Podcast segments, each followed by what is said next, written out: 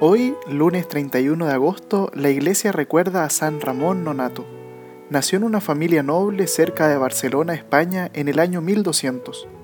Recibió el sobrenombre de non natus, no nacido, porque su madre murió en el parto antes de que él viese la luz.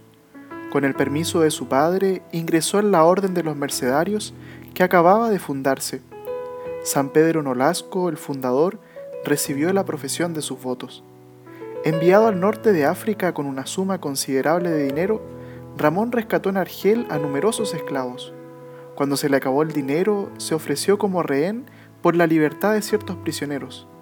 Cuando fue autorizado para salir a la calle, aprovechó todo momento para alentar a los cristianos y hasta llegó a convertir y bautizar a algunos mahometanos.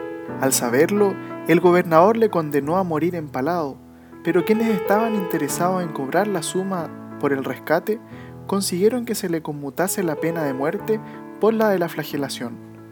Consciente del martirio inminente, San Ramón siguió instruyendo y exhortando tanto a los cristianos como a los infieles.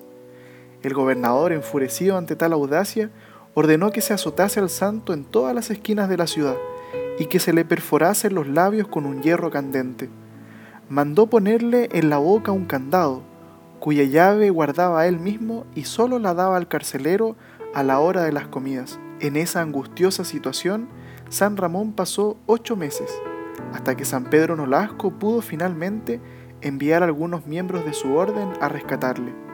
A su regreso a España en el año 1239, fue nombrado cardenal por el Papa Gregorio IX, pero permaneció muy indiferente a ese honor.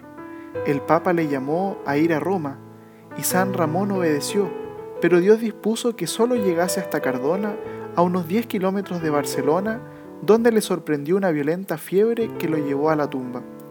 Tenía aproximadamente 36 años cuando murió, un día como hoy, el 31 de agosto del año 1240.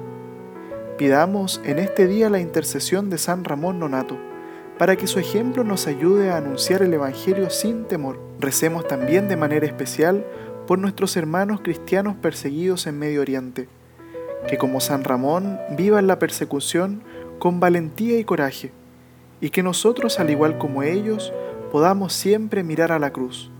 San Ramón Nonato ruega por nosotros.